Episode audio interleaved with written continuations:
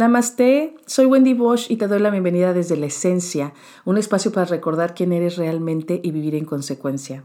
Pero antes de empezar te invito a suscribirte de manera totalmente gratuita a mis notas sagradas, porque además al hacerlo recibirás mi guía para vivir desde la esencia, que es un ebook de más de 60 páginas. Simplemente entra a www.wendybosch.com y ahí encontrarás los accesos directos para poder suscribirte. Y ahora sí, empecemos con el episodio de hoy en el que te voy a hablar de las tres prácticas que considero esenciales en el camino del despertar y del vivir desde la esencia. Ellas son la meditación, la oración y el mindfulness, que en realidad son tres avenidas diferentes que nos llevan al mismo destino, a la realización de lo que somos en realidad y, como ya dije, a vivir en consecuencia, porque aquí está el secreto, no solo a comprender intelectualmente las cosas, sino a vivir en consecuencia de eso que ya comprendemos. Ya he dicho que vivir desde la esencia no significa que todos nuestros problemas desaparezcan o que nunca más volvamos a sentir miedo o dolor, porque no es así. Vivir desde la esencia es un camino en el que aprendemos a aceptar la totalidad de la vida tal cual es, con todas sus luces, con todas sus sombras, con todos sus momentos de alegría y sus momentos de dolor. Y es ahí donde las prácticas espirituales nos ayudan, porque limpian nuestra mirada interior y nos llevan a verlo todo como lo que realmente es, como una expresión de la esencia, una expresión finita del infinito. Y entonces vivimos más bonito, vivimos más ligero, con menos resistencia y más aceptación, que no significa resignación, ¿eh? o que deba de gustarnos lo que estamos viviendo, sino que aceptamos que lo que es, es lo que es y respondemos en conciencia ante lo que sucede, en lugar de reaccionar o dejarnos llevar. Porque ese es el secreto de la verdadera felicidad. No podemos controlar lo que sucede, pero sí podemos controlar nuestra respuesta ante lo que sucede. Siempre podemos decidir cómo y desde dónde actuar. Y es por todo esto que practicamos constantemente.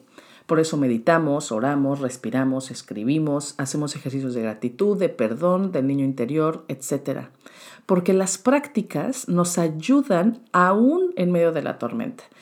Nos ayudan que aún en medio de todo este caos, en medio del dolor, del enojo, de la desesperación, sepamos regresar a nuestro centro, a ese espacio interior que siempre está en silencio, en quietud y en calma.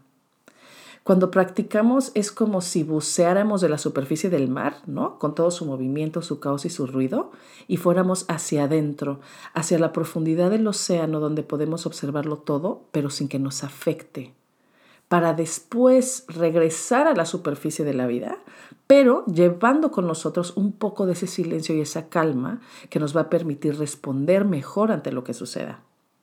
Y personalmente la meditación, la oración y el mindfulness son las tres avenidas que me conectan más rápido y más profundamente con la esencia y es por eso que quiero profundizar en ellas hoy. Así que voy a empezar con la meditación. Yo defino la meditación como atención, intimidad y silencio. Existen muchísimos tipos de meditación, ¿no? Que dependen del objeto en que estamos poniendo nuestra atención, como por ejemplo la meditación enfocada en la respiración o en una vela o en mantras o en sonidos específicos, en chakras, dioses, diosas, ángeles, etc. En realidad no importan los objetos meditativos, porque el elemento más importante en la meditación es nuestra atención, es decir, nuestra presencia consciente. Hay muchos mitos alrededor de esta práctica, yo lo sé, y quizá uno de los más grandes es el que dice que meditar es poner la mente en blanco.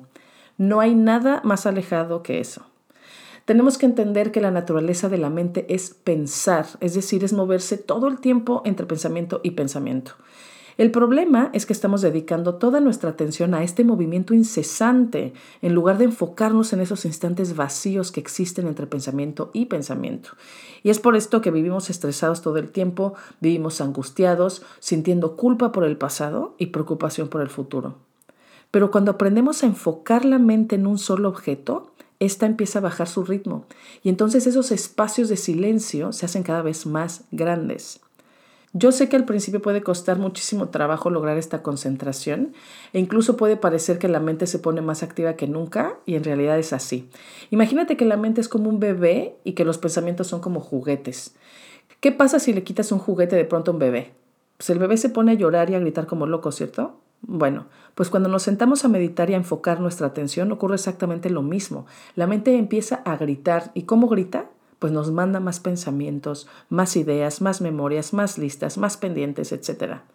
Pero así como a un bebé se calma cuando le das otro juguete, ¿no? Que es el juguete con el que tú quieres que juegue, la mente se calma cuando le das algo en lo que enfocar su atención y por eso contamos respiraciones o repetimos afirmaciones o mantras o visualizamos algo específico. Con el tiempo y la práctica constante, la mente sabe que cuando nos sentamos a meditar, no vamos a quitarle nada, sino que vamos a ayudarla a bajar su ritmo y a descansar. Y es en este descanso mental donde puede darse la verdadera meditación, que es el despertar de nuestro silencio interior, de silencio ser, de lo que somos en realidad. La verdadera meditación no es un hacer, sino el espacio para ser. Y no ser esto o aquello, sino simplemente ser. En la meditación nos entregamos a la simple experiencia de existir. Pero en medio de este camino entre atención y silencio hay un elemento crucial que es el puente que debemos de cruzar. Y este puente es la intimidad. Cuando enfocamos nuestra atención en un objeto, llega el momento en que todo lo demás desaparece y entramos en intimidad profunda con él. Todos los límites entre sujeto y objeto desaparecen, todas las fronteras, y entonces nos volvemos uno con ese objeto en el que estamos meditando. Esos instantes de unidad profunda es cuando finalmente trascendemos la mente y descansamos en el silencio que está detrás de cada pensamiento, en ese silencio que somos en realidad, porque el silencio al que me refiero, como ya he dicho, no es ausencia de sonido, sino la presencia total de uno mismo. Así que la meditación es atención, intimidad y silencio. Ahora hablemos de la oración. Para mí orar no es lo mismo que rezar.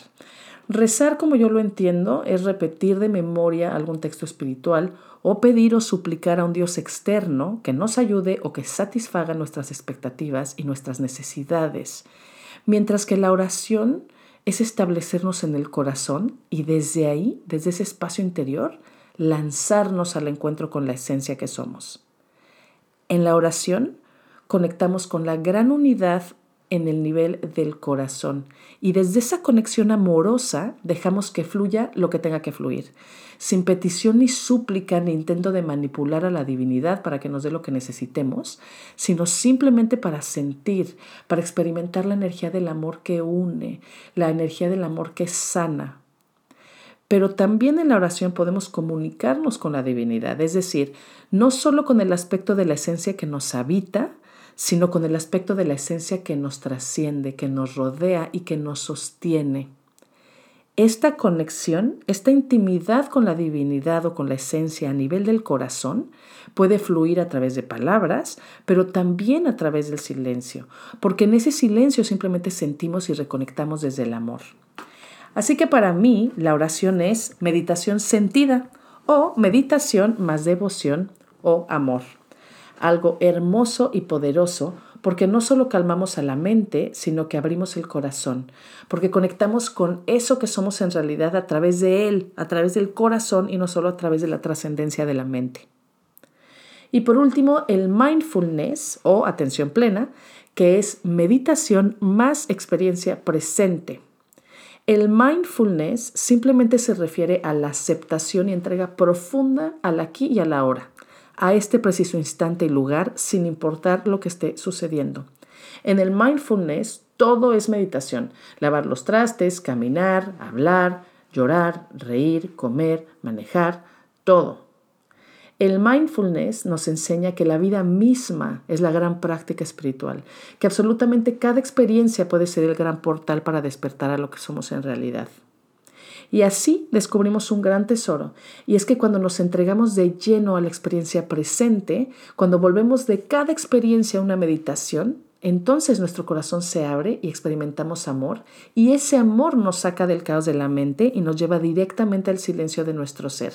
Así que como puedes ver, estas tres prácticas en realidad son la misma, pero con diferente dirección, porque al final las tres nos llevan a lo mismo, al silencio interior, al encuentro con lo que somos en realidad al reencuentro con la esencia. Y ahora te dejo la afirmación para que repitas durante toda esta semana. La vida es mi gran práctica para despertar. La vida es mi gran práctica para despertar. Y ahora, para terminar este episodio, te invito a que cierres los ojos, a que respires profundo mientras pones las palmas de tus manos juntas en posición de namaste sobre tu corazón.